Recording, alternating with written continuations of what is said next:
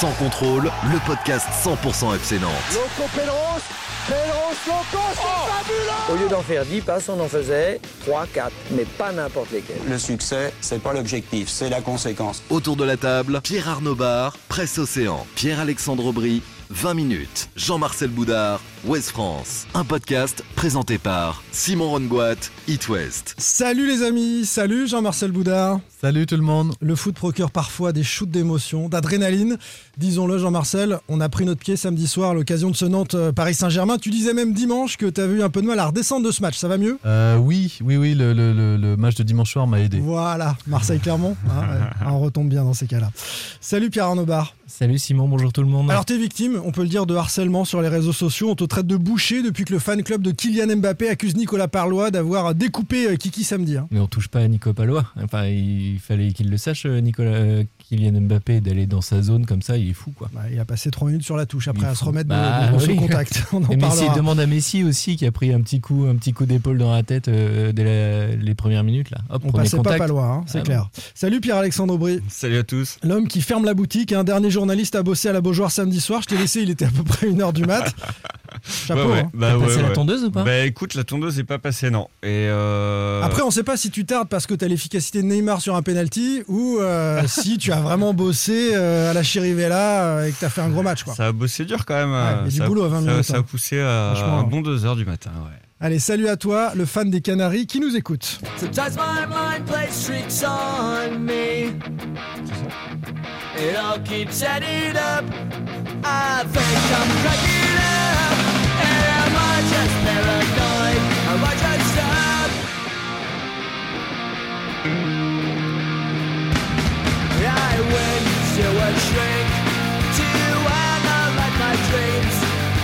Qui a dit Green Day Bah, c'est moi qui l'avais dit tout à l'heure, mais c'est bien ça. Hein. Ah ouais. Ouais. Et le titre? Oh alors là.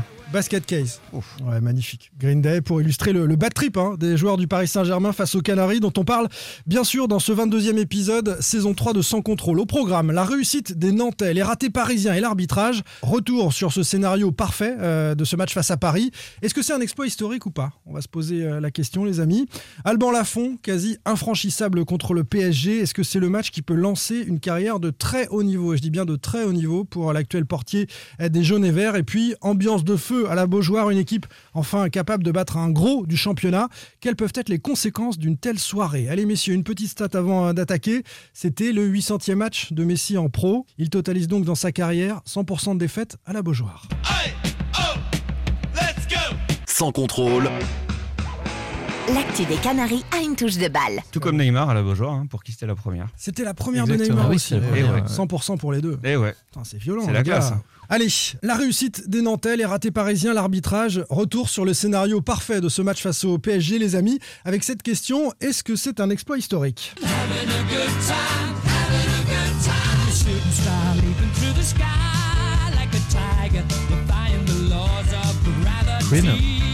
Don't Stop.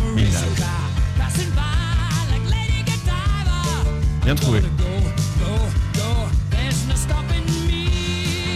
Rien ne pouvait arrêter hein, le FC Nantes Don't Stop Me Now euh, de Queen. Euh, sur cette première mi-temps, notamment face au PSG, 3-0 à la pause, c'était un truc de fou. Alors on va reprendre le fil euh, de cette soirée, mais d'abord chacun va devoir se positionner à la suite de notre sondage. Est-ce que c'est un exploit historique du FC Nantes ou pas? Le sondage, hein, on vous a demandé, après cette incroyable victoire, si vous vous disiez d'abord que c'était surtout un exploit historique, un déclic qui promet, un joli coup d'un soir simplement, ou bien un arbitrage favorable avec un petit smiley. Ça n'a pas marché du tout. 3%. hein. On parlait de l'arbitrage dans les supporters nantais qui ont voté. 1400 votes, hein, c'est beaucoup. Exploit historique pour 23% d'entre vous. Un déclic qui promet 24%. Et puis un joli coup d'un soir, une grande majorité à 50%. Donc peut-être sans lendemain pour euh, les euh, Canaries. Vous auriez voté quoi sur ce sondage ou vous avez voté quoi, Pierre-Alexandre? Euh, un très très joli coup d'un soir. Ça m'étonne pas de toi, ça. Et je suppose que Pape va voter la même chose. Je me permets juste. On a- parle toujours de foot, bien sûr. Il y, a- il y a un tweeto justement qui a mis c'est un très joli coup d'un soir avec un, un mannequin ou une mannequin, je sais Un plus. mannequin, et, et j'ai c'est- adoré et- je trouve que c'est plutôt bien trouvé, euh, Ouais, clairement. c'est vrai. Pab, Et il n'y a pas de coup d'un soir chez moi, c'est historique. c'est c'est historique, tout simplement. historique. Tu vas nous expliquer pourquoi. Et Jean-Marcel Euh, moi, j'avais besoin d'un déclic. euh, qui promet. tous ça cas. peut être Et un ça déclic. Peut, ça peut être un déclic. Alors ce sera l'objet de notre troisième partie, hein, le, le déclic, la suite possible pour euh, le FC Nantes. On va d'abord s'arrêter donc sur ce côté historique des choses ou pas. Stan Vicius nous dit, avec l'équipe alignée en face, cette victoire est entrée dans l'histoire du club, c'est certain. Donc beaucoup plus qu'un coup d'un soir, ce sont les fruits d'une relation passionnée. J'adore ce coach depuis plus d'un an, euh, nous dit-il. Jonas Sampo est dans le même euh, registre. Les trois stars, dès le coup d'envoi, étaient alignés. Le leader de Ligue 1, le club le plus riche du monde, 3-0 à la mi-temps. Oui, c'est historique dans un championnat qui n'arrivera jamais à rendre Paris aussi ridicule depuis 10 ans. Est-ce que Nantes a ridiculisé Paris et personne ne l'avait fait depuis 10 ans? Il, va un petit peu fort. Alex, Non, je nous suis dit, d'accord. un exploit peut-être. Historique non, si on parle de l'histoire du club, je pense qu'il y a des événements plus importants qui surpassent cette victoire. Et puis éthique, dit historique non, tout le monde aura oublié ça dans 15 ans. Alors c'est historique, historique, ou pas, pas, le, pas le plus historique, c'est historique. c'est la question. Historique ou pas Non, non, pas historique. Pas moi. historique du tout. Non, non. D'accord. euh, on va faire euh, le, le tour. euh, Pab, c'est pas histo- c'est Moi, historique, c'est pour toi. ouais. Euh, Jean-Marcel. Oui et non. Ouais, oui et non. Bah oui, mais il va falloir dire oui ou non.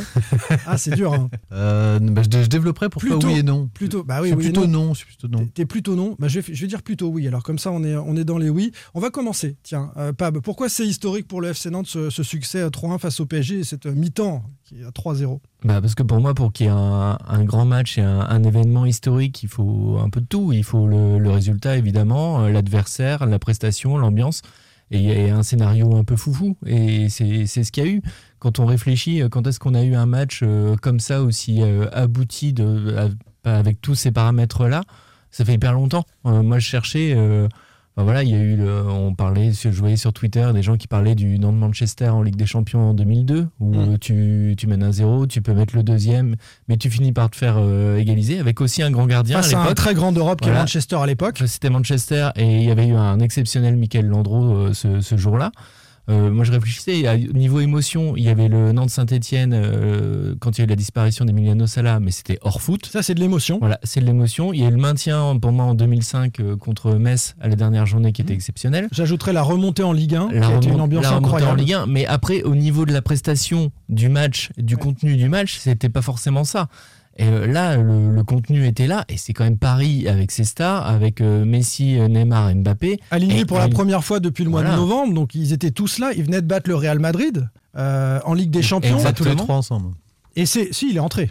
Il est entré, Neymar. tous les trois ensemble. Oui, d'accord, mais euh, tu, tu as, tu as, tu as trois des, justement, des- t'as les des- trois des ensemble meilleurs sur une, sur une durée de match. T'as 7 ballons d'or euh, C'était encore quand plus même dur. sur la pelouse, et les, les gens au départ, en plus, euh, t'avais quand même pas mal de gens qui venaient voir Messi, et en fait, tu, tu te retrouves à avoir un FC Nantes exceptionnel qui a, qui a livré une prestation, enfin, on, veut- on va revenir dans le détail, mais incroyable. T'as 3-0 à la mi-temps. C'était pas un Et petit fou, qui a joué le jeu avec un Alban, Alban Lafont extraordinaire. Je sais pas si j'ai déjà vu un gardien, on en reparlera euh, tout à l'heure, euh, euh, faire autant d'arrêts sur, sur une mi-temps. Ils ont eu des occasions, ils ont joué Paris. C'était pas le petit Paris qu'on avait rien à faire de la Ligue 1. Ils ont été pris par l'ambiance aussi de la Beaujoire. Et ils ont, euh, ils ont joué. après, on le sait que la Beaujoire, elle, elle est capable de ça. Enfin, de, c'est un, un vrai stade de foot, on en parle tout le temps. La Beaujoire, elle est capable de vibrer. Euh, même euh, le Nantes-Bastia en quart de coupe, t'avais une sacrée ambiance. Mm. J'ai déjà eu sur des Nantes-Marseille. Je me souviens d'avoir vibré, moi, sur un Nantes-Marseille avec Salah, où il gagne 3-1. En décembre Euh, 2018, en 3-2. décembre 2018, euh, 3-2, 3-2, ouais. éliminé 2-1. Et le match, était, 2-1. le match était fou. Le match était fou aussi. Sauf que là, c'est le Paris Saint-Germain, candidat à la victoire en Ligue des Champions, avec trois des meilleurs joueurs du monde euh, qui, qui sont alignés sur la pelouse, trois buts en 45 minutes. J'ajoute le premier but du petit Quentin Merlin aussi, tiens, petite, euh, euh, trace dans l'histoire, pleine, lucarne. Et puis pour une génération, alors certains d'entre nous ont connu autre chose, donc euh, c'est le bémol sûrement que vous allez mettre, je, je- je- je préviens les choses, évidemment, euh, j'étais euh, en 95 dans les tribunes, j'étais en 2001 aussi, c'était un autre univers, mais dans l'histoire récente du FC Nantes, qui a une glorieuse histoire en général, dans l'histoire récente, sur les 20 dernières années, je pense que c'est un, match qui restera dans les mémoires de cette génération qui n'a pas connu le FC Nantes triomphant des, des années Ouais, il peut 90 rester dans, 2000. dans les mémoires sans être historique. Et, et surtout. euh, Il peut rester dans les mémoires sans être Ouais, historique. bah ouais, ouais, ouais. Ah, Moi, c'est un vrai c'est historique. T'en- développe. ah, Je suis d'accord avec toi. Beaucoup. Historique, euh, enfin ça dépend euh, ce qu'on met derrière le mot euh, historique. C'est pour ça que j'étais partagé. Il peut l'être si on regarde euh, les histoires euh, ou les défaites du PSG depuis euh, le rachat du Qatar. Euh, effectivement, j'ai jamais vu en, en 12 ans, euh, en 10 ans, le, le PSG se faire bousculer comme ça en l'espace d'une mi-temps. Il y a eu, souvenez-vous, le, le- le- le- il, y a, il y a deux ans, le Amiens PSG, où Amiens mène 3-0 avant de se faire attraper 4-4. Et c'est un match qu'on avait effacé de nos mémoires. Enfin, voilà, moi j'ai vu, c'est Clément Gavard, euh, journaliste de So- SoFoot, qui l'a tweeté, euh, qui a tweeté cette référence-là pendant le match. Mais je pense qu'on l'avait tous oublié. C'est pour ça que je pense que à l'échelle du foot français, euh, il y a plein de gens qui l'oublieront euh, ce match-là dans Mais on parle, moi, je parle à l'échelle du parle-. Oui, mais ce qui restera en fait au-delà de la victoire, c'est surtout l'émotion qu'on a vécue ce Mm. soir-là. d'un- d'un- d'un- et, et, et- et je dirais que c'est, elle n'est pas liée, elle est pas liée qu'au résultat. Alors le, le résultat final le fait, mais elle est vécue à ce qui se passe à cette première mi-temps. Je pense que s'il y a bien 4-4, même si ça se termine à 4-4 ce match-là, je pense que tout le monde se rappelle. Euh, de, cette, euh, bah, de cette première mi-temps qui est complètement euh, irrationnelle et, et- et- et irréelle. Et je pense qu'elle restera effectivement dans la mémoire euh, des, des supporters nantais, surtout de tous ceux qui étaient au stade, parce que, Mm. comme tu l'as dit Simon, je l'ai- j'ai tweeté le lendemain, mais j'ai rarement été bousculé le lendemain par, euh, par ce que j'ai eu là. Et j'ai, déjà, j'ai, dormi 4 heures, j'ai, très peu dormi cette nuit-là, parce qu'on était sur les, Ah, on est nerfs, on était sur les nerfs, il y avait une adrénaline, enfin, ils nous ont transmis ce qui se passait, il y a quelque chose d'électrique. Et puis parce que cette première mi-temps, au-delà du Toutes les score, 3-4 minutes, il y avait un événement voilà, au-delà de cette première mi-temps, tout- tout- il se passait tout le temps quelque chose. Voilà. Et, et- et il y avait une intensité qui était euh, complètement dingue et palpable, et une électricité dans l'air. Moi, ça me rappelle, toute proportion gardée, je, je l'ai vu ce match-là à, à la télé, euh, le Marseille-Leipzig en Coupe de l'Europa League, euh, qui, qui amène le Marseille en finale.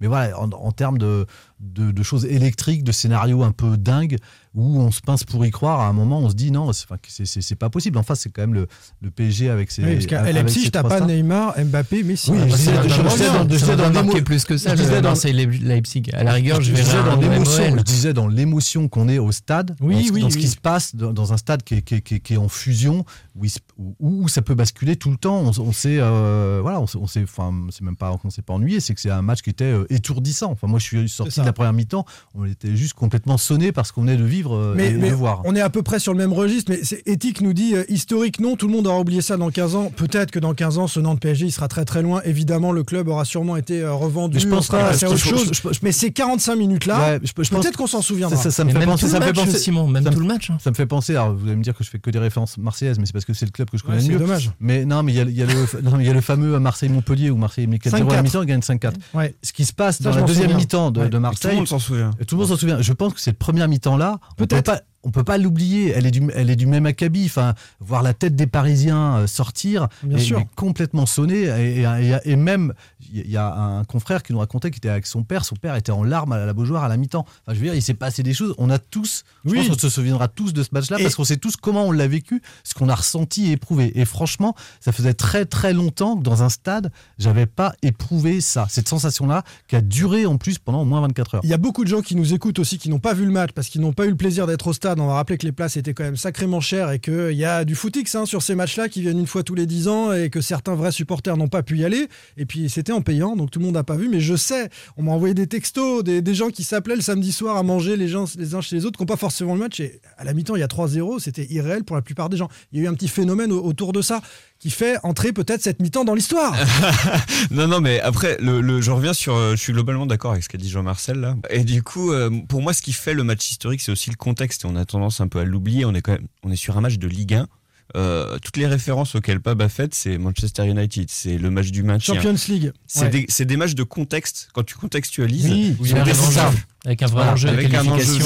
Ça n'est que, que de la Ligue 1, c'est ce que tu nous dis. C'est Non, un mais il a match de- pas- C'est pas que la Ligue 1, c'est plus le- l'enjeu qu'il y a Je, derrière je pense ce que match. si Nantes devait finir européen ou si Nantes va en finale de Coupe de France, Là, on passait quelque chose, là, c'est un match voilà, qui peut rentrer dans l'histoire parce qu'il aura eu quelque, Ouais, ouais. il aura provoqué quelque chose et il aura été euh, voilà, C'est ce qui- dans- dans un ouais, ouais. cycle. C'est ce qui, selon moi, fait Mais- que euh, il n'y a pas cet aspect forcément historique. Mais l'émotion, effectivement, elle était palpable et elle restera, oui. Outre euh, cet aspect-là, on- on- pour Lafont par exemple, on va en parler tout à l'heure, mais pour Lafont, je pense que c'est un match euh, déclic qui rentrera dans son histoire à lui. Parce Même qu'on pour Quentin. Merlin, Merlin, Quentin Merlin aussi. Donc, eh, ben, je l'ai cité Merlin dans l'aspect Pas, pas historique. Nicolas Palois parce que lui il fait ça à chaque match. Voilà, mais, il, est- il comme d'habitude. ça sur tous les matchs. Allez, on, on retombe un peu, ouais. on écoute le coach Comboiré, on continue de débriefer ce match incroyable. Ah, C'est grandiose, c'est quelque chose de fantastique, c'est même unique de dire que tu mènes un- un 3-0 à la mi-temps contre le PSG. T'as rêvé de tout, mais sauf de ça. Je tiens à, féliciter les joueurs puis à les remercier. Donner des émotions aussi grandes, aussi fortes que celle-ci, euh, je pense que tu les vis rarement donc, dans ta carrière de joueur et dans, ta carrière d'entraîneur. Parce qu'en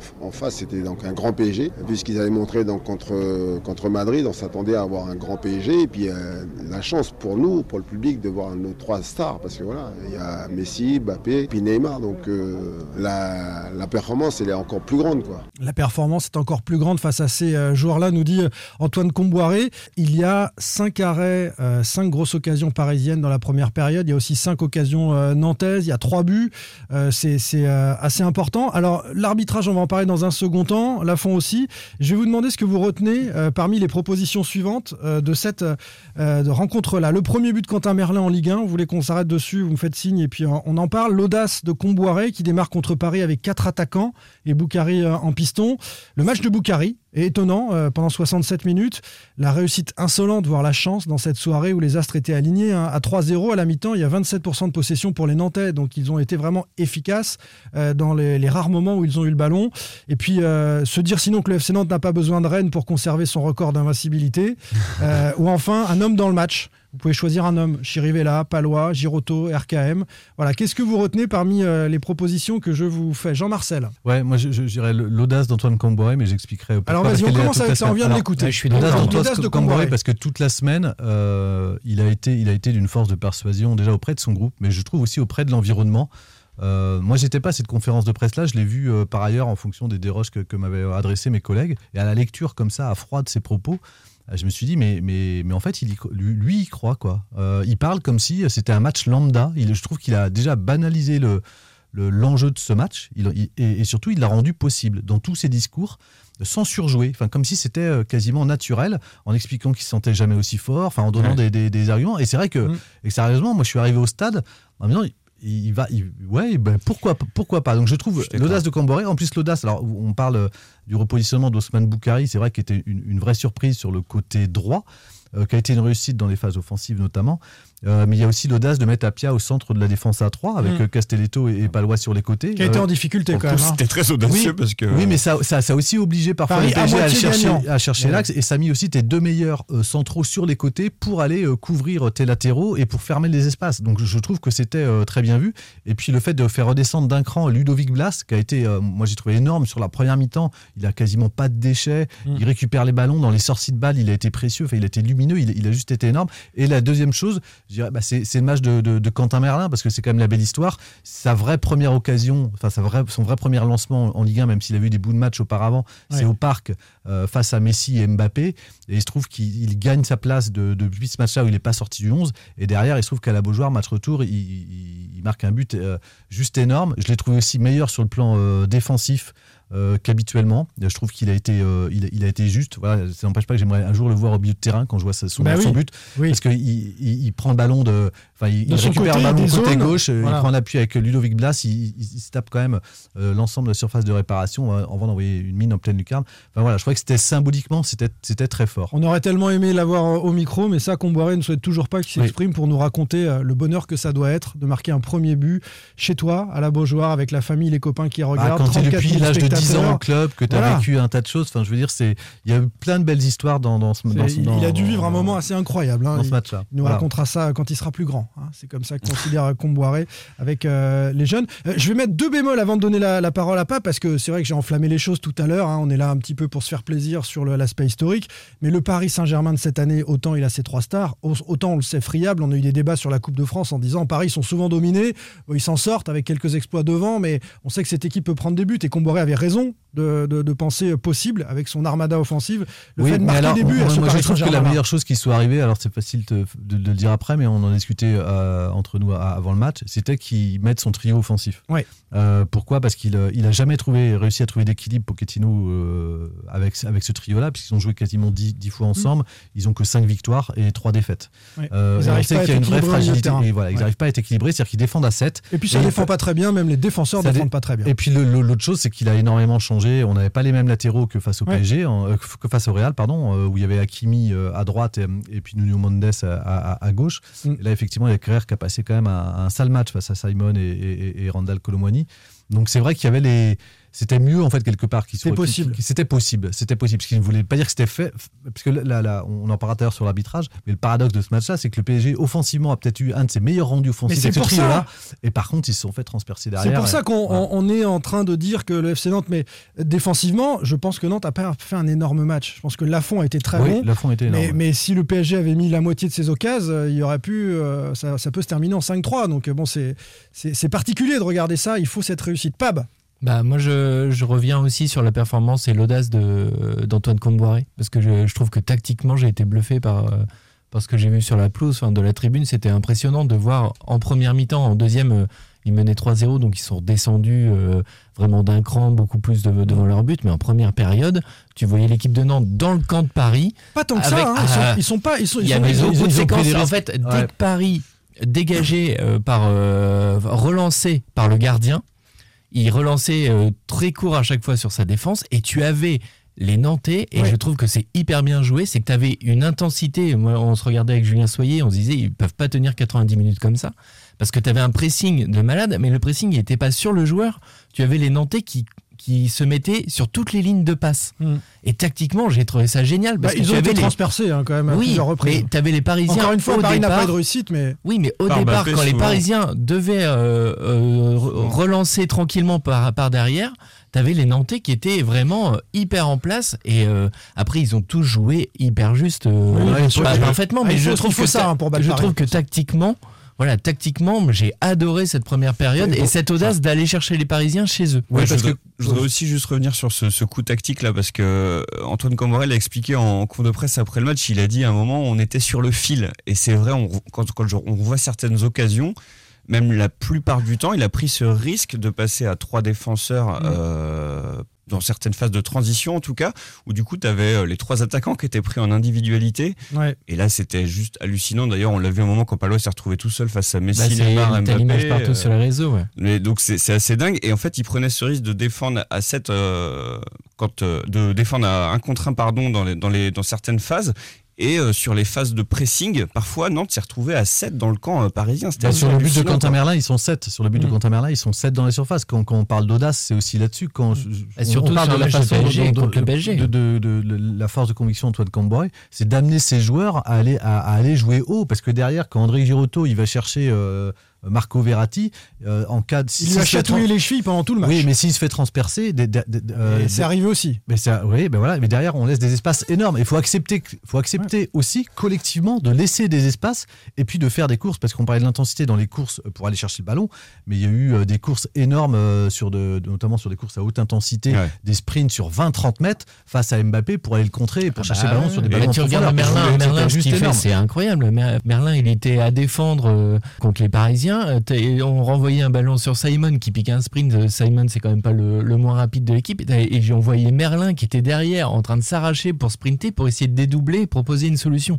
Enfin, au niveau de l'engagement, de l'intensité, c'était incroyable. Et, Et, même, si, même- chercher. même- même si le premier but les galvanise, je pense pour ça, et, et- et traduit aussi Oui. euh, ce que, que disait hein. An- Antoine Camboré, faut, faut quand même être, être, euh, avoir confiance en soi euh, pour pouvoir faire ces, ces- enfin, pour mettre une telle intensité et la répéter euh, Bah, dans ces, dans, Sur- dans ces surtout qu'on a rarement vu ça contre Paris. Enfin, habituellement, c'est plutôt tu restes derrière. Un peu la, la deuxième mi-temps, elle est plus euh, traditionnelle, ouais. conforme sur un, un an de PSG où tu, tu attends derrière et tu, tu veux jouer les coups derrière à fond parce que tu as des joueurs qui vont vite. Mais la première période, elle est folle. Le but de Merlin est hyper symbolique de cette prise de risque euh, constante parce que je crois qu'il y a une perte de balle sur une phase offensive. C'est lui, Merlin, du coup, qui vient récupérer ce ballon dans l'axe, dans les pieds de Verratti, il me semble. Qui, au final, euh, Il part de son côté. hein. il part de son côté, il se retrouve quand même côté droit euh, opposé et c'est Mm. lui qui récupère le ballon et c'est lui qui marque. Ça prouve quand même une prise de risque énorme. Et comme disait Jean-Marcel, Bah, Jean-Marcel, un- une envie de dépasser euh, sa zone. Ouais. une envie de dépasser sa zone et il faut être en confiance quand même pour faire ça. Donc euh, il y a un discours du coach qui a Oui, parce qu'à certainement, l'origine, en plus de l'action, c'est quand même une percée de Ludovic Bolas qui, trans- qui récupère, qui transperce euh, toute la défense parisienne et qui perd la, la, la, la, la balle dans- sur une passe euh, dans la surface. Donc euh, effectivement, et, et lui, Quentin Merlin a suivi, c'est-à-dire qu'il a fait l'effort, la course Ouais. de 60 mètres pour aller se replacer et, éventuellement, et servir de, pré- de, de pressing pour, au- si il ne la récupère pas, au moins empêcher la contre-attaque des, des Parisiens. C'est vrai que c'était euh, c'était enthousiasmant ce, ce but de Merlin, la pleine lunette. Euh, où qu'on soit dans le stade, on voit le ballon monter et hop, dans la toile d'araignée. Magnifique. Vous n'avez pas retenu le match de Boukari. Son meilleur avec le FC Nantes, c'est mon avis, c'est 67 minutes. Euh, on l'avait un peu mis à la cave. Euh, bon, il était en alternance parfois avec Coco. euh, et il a été étonnant, je trouve, aussi bien défensivement. Ouais, mais j'attends de voir si c'est pas lui, pour lui, si c'est pas le coup d'un soir. Il a été étonnant Ouais. en tout cas. Et, même, vitesse, même offensivement, il a gêné avec euh, ses, ses dribbles chaloupés. Deux, trois fois, il est passé. Bon, il n'y a, il y a jamais un truc énorme à la fin. Le centre est parfois pas suffisamment bien Mais ajusté. on avait dit ça contre, euh, après sa prestation contre Nice, où par rapport à ce qu'il avait fait contre Lyon, il avait été plus juste.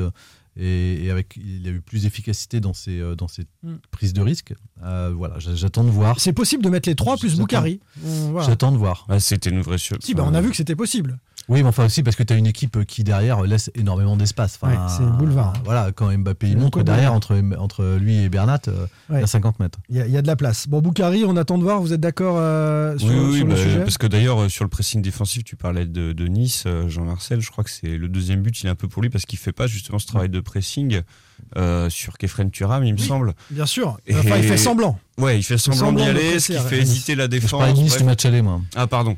Mais Et- au retour aussi. Et, et au- on se dit bon bah euh, en fait le travail défensif c'est pas trop son truc et puis bah effectivement samedi soir il nous prouve complètement le contraire. Allez, on parle euh, de l'arbitrage, les amis, après avoir bien kiffé cette première mi-temps, notamment du FC Nantes.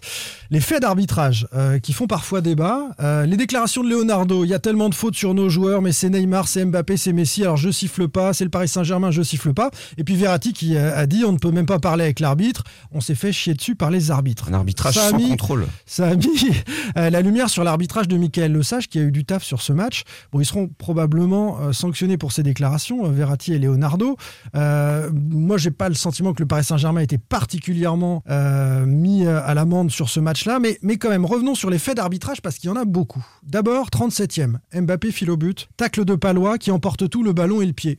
En direct, à ce moment-là, moi je me dis, C'est rouge. très belle intervention. Ouais, non, ouais. franchement, Ah non, non, moi je me dis c'est Moi, je me dis ah, belle non, intervention. Non, non, non, non, non. Quand je revois le ralenti, je vois. Palois prendre le ballon. Non, non, c'est pas une question d'être derrière. Bah, Je- D'accord. derrière, a non, pas- non, a non, pas non, non, non, Non, non, non, non, non, a non, non, non, Non, non, il y a ah, a pas de. Il est ah, pas- a pas de derrière, il est sur le côté. Ah, a pas mais sinon, Ah, non. Mario, non, Ah, mais non, sinon non, Mario non. Yepes aurait jamais terminé un match. Moi, j'ai vu Mario Yepes. Carlos Mézère, pareil. Quand on voit le ralenti, Palois prend le ballon, mais il emporte tout et son talon vient percuter le coup de pied de, d'Mbappé. Et donc le, la VAR peut dire, bah si, il y a une faute, mais elle n'intervient qu'en cas de rouge. Alors est-ce qu'il est dernier défenseur Est-ce qu'il annule une action Non, non, elle revient pas. Pour moi, il il- a- pour moi, pour moi, il y a un vrai danger. Il y a un Pour vrai moi, il danger attrape, sur le, l'intégrité pour moi, il physique attrape de le ballon et il fait une intervention incroyable. Mais bon, je suis fan de Nicolas Palois. Donc, mais tu euh, vois, non, mais tu il vois le contact mais entre le talon de Palois et le pied. Tu le vois pas, le talon de Palois sur le si, pied mais de il prend, le, il prend le ballon Ah, d'abord. mais si tu prends les deux, ah, ça peu importe. Si tu, si tu dessoudes un mec après avoir pris le ballon, c'est faute. Pour moi, il y a excès le contact, il est pas. C'est l'élan qui est important, mais c'est pas le contact sur le pied pour moi qui est fort.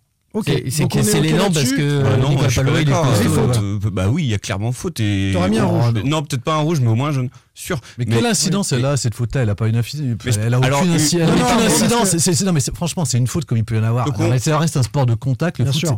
Que faute c'est Mbappé que le stade Bah, s'arrête pendant je- pense Ouais, que- je pense On que se c'est pose- posé- Non, mais franchement. Je pense qu'on se pose peut-être la ballon, question. Deux, il le touche. Trois, après, effectivement, il touche. Ça suit. Mais Enfin, des matchs attends, comme ça- attends Jean-Marcel, juste un truc, j'adore Nicolas Ah. Palois, mais si jamais Mbappé est blessé sur ce match, Oui, sur cette action-là, Tout le monde pense à ça. parce que quand, non mais regarde au stade, sur le coup on est là, on fait c'est Bien sûr, incroyable. pendant deux minutes. Et, après, euh, ça s'arrête parce qu'il se fait Ouais. soigner et on se dit, euh, l'arbitre, il va retourner voir les images et il risque d'être influencé pour le coup et de mettre. euh, ou- Bien sûr. de Donc mettre on un doit, on doit siffler faute que quand il y a incidence sur l'action de jeu. euh, Quand il y a une faute, quand elle est dans l'intention, et puis qu'elle est réelle, et puis euh, qu'elle annule une, une action. Là, je suis il pas met sûr, le- enfin, là, Ah non, non, elle- il annule pas l'action, mais s'il touche le ballon, il lui enlève le ballon. De toute façon, il peut pas la récupérer derrière. On met des jaunes à Palois que quand il conteste. Quand intervient, Sincèrement, l'intégrité physique du joueur là-dessus, elle est, elle est, elle est remise en Et question. t'as pas d'intégrité physique du Bah, joueur quand tu joues contre Palois, c'est c'est un arbre. Bah, bah, évidemment que ton intégrité je vais la peut-être mise me faire en cause. engueuler par certains supporters. C'est sûr, Je- c'est sûr que tu vas te faire engueuler. non, rouge, j'exagère, mais il y a 44e. faute et jaune sûr. Donc on passe. 44e, Apia est expulsé par Monsieur Lesage pour euh, une faute sur Mbappé. Euh, il le retient. Euh, puis Monsieur Lesage a un petit coup de fil de Lavar qui lui dit Attends, on n'est pas sûr, il y a peut-être pas loi qui couvre. Il va vérifier et il enlève le rouge. C'est quand même un fait d'arbitrage important parce que euh, je crois que Monsieur Lesage a en tête ce qui vient de se passer quelques minutes avant sur Mbappé Palois. Qui se surtout dit, que ça va avoir des j'ai conséquences sur peut-être l'action failli- d'après. J'ai peut-être failli le- l'expulser. Là, il met rouge direct. Et merci Lavar. Lavar le déjuge une première fois. C'est quand même un fait d'arbitrage important. Euh, logique. Hein, il y a Oui, pas de- logique, voilà, Complètement. Oui. logique. Euh, il est déjugé. Euh, trois minutes plus tard, position suspecte de la main de Wijnaldum que Monsieur Le Sage n'a pas vu sur une tête de Castelletto. Corner nantais, tête de Castelletto. Wijnaldum lève, lève le bras un peu bizarrement de dos. Euh, Il la fait une, Kim- une Kimpembe de dos. Ouais, de dos. Euh, les Nantais réclament tous. Franchement, les, joueurs nantais réclament tous. Moi, j'avais pas vu. de- de Et surtout, l'action continue pendant euh, bien en deux euh, minutes 30, et on se 40 dit euh, secondes, ouais. prochain arrêt de jeu. Deuxième fois, la VAR intervient et deuxième fois, il est déjugé par la VAR et encore une fois, c'était défavorable aux Nantais. Donc deux fois, la VAR rétablit euh, la justice en faveur du, du FC Nantes. hein. C'est pas le Paris Saint-Germain. Mais qui- les décisions ne sont pas contestables. Enfin, je veux dire, elles n'ont pas matière à débat, que ce soit le.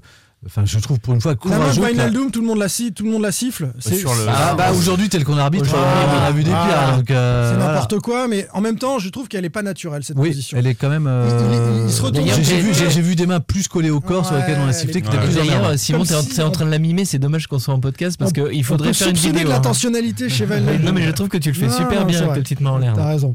Euh, 58e penalty pour Paris. Donc Mbappé dans la profondeur. À nouveau, il Oh prend là. de vitesse à Pia. Là, c'est plus limite. Là, là, là, Et là, Denis Sapia- la vraie polémique. euh, Elle est là. Elle est, elle est là. Denis Sapia fait faute. Il doit prendre un deuxième jaune. Oui, oui. C'est ce que dit Comboiré après le match. Oui, Et, et donc être expulsé à ce moment-là. oui, voilà. Oui, Parce que la conséquence pour Paris, c'est que sans cette faute, Mbappé aurait peut-être marqué derrière. Bon, c'est un penalty. Et puis Neymar euh, fait n'importe quoi sur le penalty. Et, et à l'arrivée, Paris ne revient pas à 3-2. Ça peut changer le scénario du 3-2. Et puis à 10 contre 11, c'est la 58e. Il reste 32 minutes pour Nantes à 10 contre 11 Et parisiens. Simon, encore une fois, l'audace de Comboiré. Parce que euh, moi, au stade, j'étais là à dire, mais il faut le sortir. euh, à Pia, il faut tout de suite le remplacer. Bah, il aurait Et- peut-être dû le sortir. Et il est Je resté. sais Bah, pas ouais. si on peut placer Parce à que l'audace, ça, là, pour le euh, coup. Bah ouais, mais tu vois, pour le coup, il finit le match. euh, Et Castelletto, on s'est posé la question. Il a pris un jaune très tôt Ouais. aussi. Euh, on s'est dit, ça va pas tenir parce que Neymar était sans cesse à rouler par terre. Et d'ailleurs, c'est Neymar qui a Et finalement surtout, pris un jaune. Castelletto, il a Mbappé eu un aussi. duel avec Mbappé. C'est si Mbappé il fait un mauvais match. Et voilà, c'est que Castelletto, il Moi, a moi, embêté tout le match. Ce qui m'a embêté, euh, quand, effectivement, le, le- on, on l'a souligné, enfin, on en a fait que quelques mots dans, dans les papiers de compte rendu de, de match. Effectivement, la- l'arbitrage a eu, euh, a été acteur Bien sûr. euh, de cette rencontre. Enfin, elle fait Mm. partie des éléments qu'on, effectivement, qu'on ne voit pas. euh, et c'est, souvent, c'est dans les dents de PSG. Euh, voilà, on est habitué, on est habitué aussi à, à ça. Mais, mais je trouve en fait que j'étais très surpris, moi, des, des- des débats lancés après match, parce qu'ils ont été lancés en dos de mix, alors que nous, on était euh, en conférence de presse avec Antoine Camboiré et, et Mauricio Pochettino. Moi, j'y étais. hein, Mauricio Pochettino, très vite, ouais. Mauricio Pochettino, ouais. euh, d'emblée, si on lui pose pas la question, euh, il en parle pas. Pour moi, c'était c'était pas le. Mais c'est un contre-feu. C'est un contre-feu, Jean-Marcel. Leonardo, il vient pour euh, qu'on Bah, ait le. C'est ce que, c'est ce que j'allais dire. C'est une communication en interne par rapport à ces joueurs qui n'ont pas arrêté de râler, puisque quand il met en avant le nombre de cartons jaunes qu'ils prennent, ils en prennent trois, ils en prennent deux sur euh, contestation et un autre sur euh, euh, mouvement d'humeur. Euh, donc c'est la moitié des cartons qu'ils prennent. Donc c'est pas lié à- aux fautes qu'ils font, c'est lié à Non, leur simple comportement. C'est c'est Et insupportable. surtout, ça permet, c'est à la fois en interne pour défendre ses joueurs et c'est à la fois vis-à-vis de l'extérieur pour éviter qu'on pose les, vrais, les vraies questions. C'est pourquoi Paris euh, bah, est passé au, au travers avec, ça- avec, bah oui, et Bien puis avec sûr. ces trois joueurs offensifs qui Il étaient fait de de, la diplomatie étaient de avec retour. son Non, mais Exactement, c'est de la gestion interne. Non, mais, Mais- c'est l'occasion de dire justement que toutes ces contestations, euh, franchement, c'est insupportable, ça suffit. Enfin, vous, voilà, les, les Parisiens. fatigant. Parler, c'est une chose, contester tout le temps. Que- Et, et Palois l'a déjà eu à ses dépens d'ailleurs, Bah parce oui, que Palois, il parle tout le temps aussi. Parce que Euh, non il fait des fautes, il parle. Bon, non bah, seulement- dans le rugby, tu recules, dans le handball, tu poses le ballon, euh, il va falloir qu'on y non, seul- seulement c'est pas un élément central du match et, et- et c'est pour ça que quand, quand je vois que c'est la proportion que ça a pris, je- j'en suis, Mm. euh, j'en suis très étonné. Mais en plus, pas- il reste 13 journées, Paris est, quasiment champion puisqu'ils ont déjà Il 13 points. là- déteste perdre Jean-Marcel, il Ouais, mais ne enfin, perd moi, je sais jamais. pas, c'est pas- C'est non, ils façon c'est de bouger comme ça. ils sont que je mauvais joueurs. Ils n'ont Oui. pas critiqué l'arbitrage à Rennes. C'est une façon d'expliquer la défaite. euh, Bon, le druide nous dit soyez bref sur le sujet car euh, c'était pas ce qu'il y a à retenir de ce match. On en a fait un peu, mais euh, on en a beaucoup parlé du, fait du partie du match. hein. Il il y a eu beaucoup de faits d'arbitrage. Palois méritait un jaune et surtout Apia sur le penalty, nous dit Franck. Christophe, le seul point où peut y avoir discussion, c'est le deuxième jaune pour Apia. Il est d'accord avec nous. Maître de l'intensité n'est pas joué dur. Et c'est vrai que les Parisiens, on disait Giroto sur Verratti, ils n'ont pas aimé l'intensité, de se faire un peu taquiner les chevilles par les Nantais. Il faut mettre de l'intensité contre, contre ces joueurs techniques, c'est c'est évident. Verratti est un joueur exceptionnel, nous dit Arnaud, mais il doit apprendre, apprendre à perdre dignement. Combien de fois le PSG a-t-il eu des faits d'arbitrage favorables dans le passé? Et là, Verratti, on a tous revu l'image hein, de ce match au Parc des Princes, il tacle Georges Kevin Nkoudou euh, à hauteur euh, du bassin et euh, sans être expulsé. T'es gentil en Voilà. disant bassin. Non mais voilà, donc euh, C'est vrai que c'est hallucinant. évidemment, on se souvient de ça quand on est supporter nantais. Arnaud nous fait bien de, fait bien de, de nous le rappeler. Euh, Est-ce que vous voulez dire un petit mot J'ai quelques infos en vrac euh, pour euh, conclure sur euh, ce Nantes PSG. On va en parler avec Lafont, on va en parler encore. Une petite info comme ça. c'est signé pour le jeune Robin Voisine en pro jusqu'en 2025. Bonne nouvelle, c'est Jean-Marcel, le cinquième de la génération 2002 qui signe pro. Oui, parce que je compte Quentin Merlin dans les quatre autres. Ouais. Quentin Merlin ayant été le premier. Il y en a un autre, c'est un sixième, mais qui va pas rester. C'est Samuel Yepi Yepi, en fait, qui était le seul à bénéficier d'un contrat pro, mais qui était lié à, à l'histoire de son recrutement. Et effectivement, c'est le quatrième après Jean-Loïc Afama, euh, Loane Doucet et Mohamed Hachi. Et notre Et ami. Robin Voisine avait, tu vas Voilà. trouver le dernier, mais avait eu Voilà, un petit bon, souci. Ouais, avait un petit souci à Nice. Oui. De, de retard, on en avait parlé. Je ne sais pas si ça a retardé les choses. Non, ça n'a pas retardé les fait. choses. En fait, on savait très bien. À l'époque, les trois autres ont signé euh, quasiment à, à l'automne dernier, entre novembre et décembre. Et, et- et en fait, euh, Lui Robin- attendait janvier d'avoir des perspectives. Suite, suite aux déclarations d'Antoine Cambrai sur les jeunes, ils ont un peu joué la montre pour savoir si dans le, au mercato, le FC Nantes allait pas deux défenseurs centraux qui, auquel cas, le, le et puis le, le laisserait sur le banc ou, ou- ou avec la réserve euh, l'année prochaine. Donc c'est toute cette génération champion Oui. 17, c'est ça C'est ça, champion C'est du ça 17, Ok. euh, les, les, les cinq là. euh, Finalement, à- ils ont recruté Apia en défense centrale, finalement, euh, au-dessus. Donc, euh, il a peut-être attendu aussi. Parce que c'est vrai que et Fabio a même joué en défense centrale à Nice. Ouais. Bon, Euh, c'est fini en revanche pour la gambarde du FC Nantes, battu par 3 en, huitième de finale. C'est quand même une grosse déception. Enfin, il y avait une belle aventure à vivre. Ah ouais, il y avait un boulevard un petit peu. Hein. Boulevard, euh, non, je sais pas, j'irai pas jusque-là, mais en tous les cas, après, c'est- c'est c'est dommage parce qu'il y a Lukoki qui se blesse et qui revient, c'est son premier match euh, après euh, trois semaines d'absence, donc c'est vrai que ça arrive au, au très mauvais moment. Il y a une petite frustration, je dirais, parce que Ah cette oui. génération-là, la génération 2004-2005, pour l'avoir vu jouer, j'attendais, euh, on attendait quelque chose. Il y avait des petites, il y avait, il y avait des choses à faire. Enfin, ça, ça dépend du, du, du- du- du tirage au sort. Oui, voilà. mais, Boulevard, euh, j'exagère peut-être, mais il y avait quelque chose à jouer, faire. Ouais, c'était peut-être l'année où mais l'année c'est surtout, c'est surtout les la- grands la- sont en demi, tu non, vois. mais c'est surtout de la façon dont, on- dont ils ont négocié ce- cette Mm. rencontre, puisqu'ils mènent, ils mènent un 0 ils prennent 3 buts en 10 minutes, dont un penalty. Enfin voilà, ils, ils ont euh, 10 ont minutes catastrophiques. euh, craqué psychologiquement sur euh, ce, ce retour troyen. Et enfin, euh, une petite info sur la demi-finale. Chouameni, possible suspendu pour la demi-finale de Coupe de France face à Nantes. mercredi, Donc ça, on saura mercredi combien de matchs il prend. hein. Mais c'est possible. Oui, puisqu'en fait, il a déjà deux jaunes. Il était sous le coup d'une suspension pour un troisième jaune, ce qui ça. a été le cas. Et comme il a pris en plus Il a pris deux un- jaunes, un rouge un et un rouge, jaune. donc ça pourrait, il pourrait être suspendu automatiquement Logiquement. sur le match de, de, de ce dimanche-là. Euh, je sais plus où joue Monaco. Et puis ensuite. Et bah, un deuxième euh, match. Voilà, le match de, suivant. Et c'est la demi-finale de, de Coupe de serait France. une super nouvelle, clairement. Pour Évidemment. Chouameni, c'est euh, Oui. le métronome de ce milieu de terrain monégasque. Pierre Arnaud Bar, Presse Océan. Jean-Marcel Boudard, Ouest France. Pierre-Alexandre Aubry, 20 minutes. Simon Rongoat, It West. Sans contrôle. L'actu des Canaries a une touche de balle. Allez, on passe à Alban Lafont, les copains, quasi infranchissable contre Paris. Est-ce que c'est le match qui peut lancer une carrière de très haut niveau pour lui? Demandez-moi de briser les montagnes,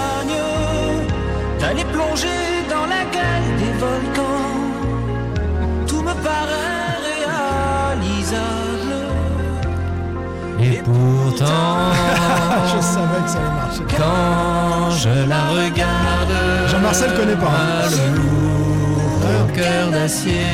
C'est pas loin en fait. hein.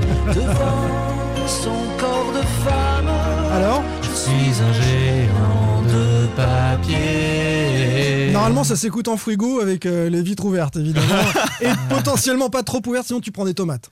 C'est- compilation, c'est- c'était dans une Bah, si, compilation c'est l'époque des non années Ah ouais, 90. J'adore la, référence Fuego. Euh, il s'appelle comment Je Le géant de papier Je sais pas, c'est pas Cautionte, non, c'est pas lui. euh, On va parler de quoi, pas. les amis Jean-Jacques Lafont, le papa d'Alban, Ah, évidemment. C'est beau. Oh là là là là là là. Bah, sinon, Il a fait que ça. hein. Sinon, on n'aurait jamais passé cette musique-là. Euh, le fiston est un géant, mais pas vraiment en papier. Il a montré sur ce match qu'il était fait d'un autre bois. Alban Lafont, 10 interventions décisives, 5 par mi-temps. À la troisième, frappe de Bernat. 8e, frappe de Messi. 19e, tentative de Mbappé. 26e, c'est Gay. Plat du pied de Neymar à la 28e. Ça, c'est pour la première Bah, mi-temps. c'est même pas des frappes, c'est des face-à-face en fait. Souvent, c'est des face-à-face. C'est Parfois quasiment bah, sur les 5, mais- il y a deux face-à-face excentrés et il y en a trois plein axe. Donc, euh, 54e euh, frappe excentrée à nouveau de, de Bappé, le penalty de Neymar, difficile à arrêter.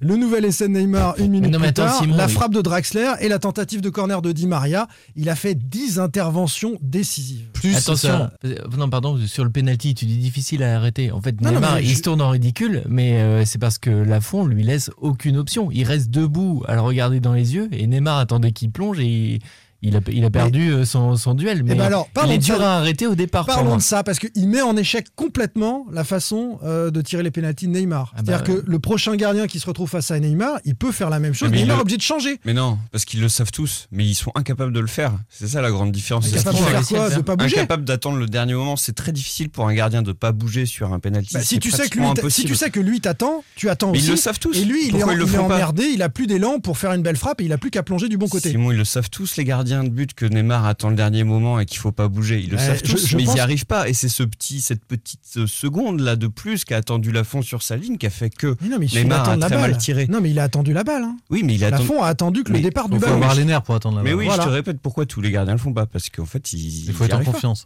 Ouais, ouais, c'est- là que Lafont Ça était met en échec totalement Après, sa frappe, elle est ratée aussi. Hein, S'il la met plus. Mais elle est ratée les- parce elle est le ratée gardien parce bouge que la Lafont la. Moi, c'est pour ça que je te dis que Lafont, c'est, il fait un, un énorme arrêt là-dessus. Mentalement, en tout cas, il a gagné son penalty. Il a tué Neymar sur ce, sur ce coup-là. Il prend 10 dans l'équipe. Euh, c'est une note incroyable. Vous lui aviez mis combien dans, dans vos journaux respectifs 9,5 dans PO, 9,5 dans 9 PO. West France. 9 parce qu'on met pas d'ennemis de demi nous. 10, Et moi, je trouve voulais mettre c'est 10, j'avais dit à mon collègue Jean-Yves de mettre 10. 10, je trouve que c'est beaucoup. Ah non, pour moi, il est. Mais je sais pas si j'avais déjà vu un gardien faire autant d'arrêts face à autant de buteurs, de serial buteurs, parce que c'est quand même pas n'importe qui. comme dit. Jean-Marcel, des face à face. Enfin, la, la frappe de, de Neymar, ils sont trois. C'est l'action dont on parlait tout à l'heure, qui est partout sur les réseaux, l'image arrêtée de Palois tout seul à gérer les, les trois grands. Et euh, derrière, t'as Neymar qui est tout seul, plein axe, face à Lafont. Et Lafont, c'est un peu comme euh, en basket en NBA, quand le, un défenseur fait un énorme contre et garde la main, garde la- le ballon dans les mains, c'est que le- Lafont, il la détourne pas, il la capte. C'est vraiment le côté. euh, vous ne Ouais. passerez pas, les gars, quoi. Il devient le, le gardien le, le mieux noté de Ligue 1, 6,08 avec ce, ce 10 forcément. euh, Il était chez nous à la Selon trêve nos déjà. confrères de l'équipe, il, il était chez vous. Vous notez tous les gardiens de Ligue 1 euh, Ah non, non, non, par contre, on note. euh, il avait la meilleure note de l'effectif nantais. Euh, on avait sûr. fait un- une, une moyenne à la trêve et il était le joueur nantais le mieux noté. En nombre de ballons sauvés, il est le troisième de Ligue 1. J'ai- pu regarder. Il est derrière Homelin ou Homelin, je sais pas. Et, euh, et je crois que le deuxième. Lopez. euh, si, ouais, c'est Lopez qui est exceptionnel. qui est exceptionnel. 6,04 la, la, au- au note l'équipe et Cels le, le troisième.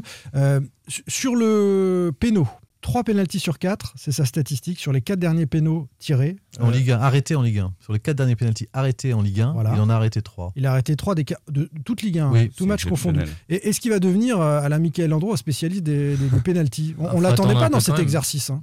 Moi, j'avais traînait une réputation gardien lu qui n'arrêtait pas les pénaux lu avant. qu'avant, il n'était pas euh, Notamment en sa première année à On Nantes. peut plus le dire. Ah non, là, là, il est devenu. Bah, il devient nécessairement spécialiste. euh. Ça va, ça va avec la confiance qui l'anime aussi euh, ces derniers mois. Je pense que c'est. Depuis un an, depuis l'arrivée d'Antoine Comboiré, enfin, on, le- le- je sais- on- je crois qu'on en a déjà parlé ici, mais pour certains, le brassard peut euh, être un poids qui écrase. Euh, lui, ça, ça, ça, ça, l'a vraiment porté. Je trouve qu'il a, il a pris une envergure autre dans le vestiaire. Il l'avait déjà par rapport à, à son parcours, en tous les cas, à, à son expérience, mais elle a été légitimée par, par Antoine Comboiré, qui lui a fait confiance. Et c'est vrai que c'est plus, c'est plus le même depuis euh, un an, en fait.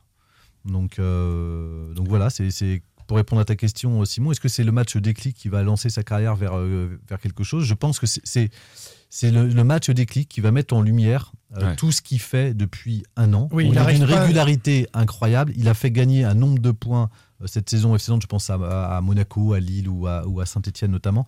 Voilà, il a fait gagner un nombre Mm. de points in- incroyable au FC Nantes. Il y est pour beaucoup dans, dans- dans la bonne saison euh, nantaise. Donc il avait cette régularité-là qui, qui était déjà quelque chose de nouveau chez lui au regard de ses deux dernières saisons et depuis notamment sa, sa- sa dernière à, à- à la FIO. Il lui manquait, qu'est-ce qui lui manquait? Il lui manquait en gros euh, dans les critères Didier Deschamps, si on parle de l'équipe de France. Attends, on n'y est Il pas man- encore, l'équipe de France. On y viendra après. En gros, ou même dans les clubs européens, il lui manquait, euh, au-delà de sa régularité, la capacité à gérer des grands matchs et être à la hauteur d'eux. Il l'a été euh, l'an passé euh, au, au- parc. Il est de nouveau Mm. cette année là dans, dans un événement incroyable. Et en plus, il- il- on, on l'a appris, enfin on le présentait en soirée, mais c'est- il c'était officialisé hier.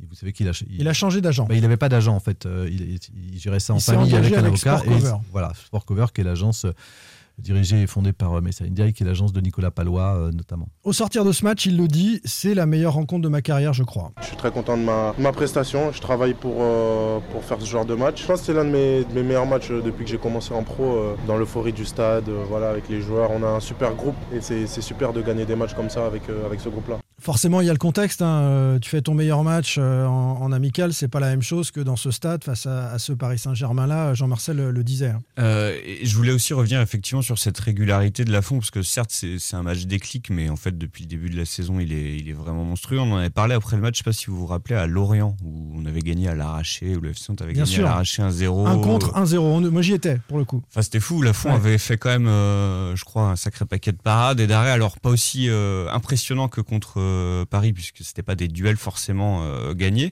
Mais, mais effectivement, il a, il a pris en, en envergure, euh, tant physiquement d'ailleurs que, que mentalement. Et, ça prouve que bah là, il peut, il peut clairement, pour moi, frapper à la porte de, oui, de cette équipe de France. Alors, avant de parler des Bleus, match déclic dans sa carrière, à Nantes ou, ou ailleurs ou pas, je vais donner la parole, Pab, mais euh, je- pense qu'il faut prendre euh, compte, tenir compte du, du- du contexte. Euh, on est un samedi soir, le match est, est télévisé, il y a quand même une partie de la France du foot qui a vu ce match-là. C'est le Paris Saint-Germain qui vient de battre le Real Madrid. Il met en échec, comme il l'a fait, tu l'as dit à Lorient, mais c'est beaucoup moins sexy et on va beaucoup moins en parler.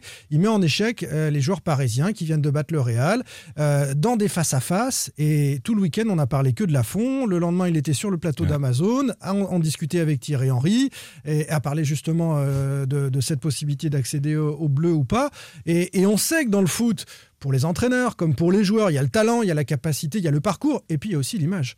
L'image, ça fait beaucoup euh, et ça fait avancer des Bah, carrières. surtout Quand quand tu tu joues à joues- Nantes, mais faut pas- quand tu joues à- Moi, je Mais suis je tout à pas- fait d'accord avec ne toi, Simon. non, T'as pas- devancé tout ce que t'as devancé tout ce que j'allais dire. Quand t'es joueur du FC Nantes, tu peux faire toutes les prestations que tu veux. On en a parlé quand on a eu Diego le débat. Carlos. Quand on a eu le Diego débat- Carlos, on savait qu'il était meilleur que les autres, qu'il était euh, exceptionnel et qu'il pouvait faire de la Ligue des Champions, Exactement. mais on était les seuls à le voir parce qu'il n'était pas dans un grand club. Mais on est en- un peu en train de le voir là avec Pas Blas sexy. parce que parce qu'il multiplie les. Qu'en fait, quand t'es joueur euh, offensif, euh, Blas, on commence à voir que c'est un super joueur. Euh, voilà. Mais je pense que euh, il aura plus de lumière s'il signe à Lyon, à Enfin, Paris, les- à les- Marseille, n'importe quoi. Vous êtes gentils les gars, mais les, les- les Mais- recruteurs ils recrutent pas. Mais parce non, mais les recruteurs, mais- lumière, enfin. mais- C'est pas les recruteurs qui recrutent, c'est les présidents de club. Oui, Et ouais, les, non, et les présidents non, non. de club, et ben parfois tu Non, vas, mais- tu vas prendre un joueur parce qu'il est plus sexy, parce qu'il a une meilleure image, et, et pas forcément sur ses qualités intrinsèques.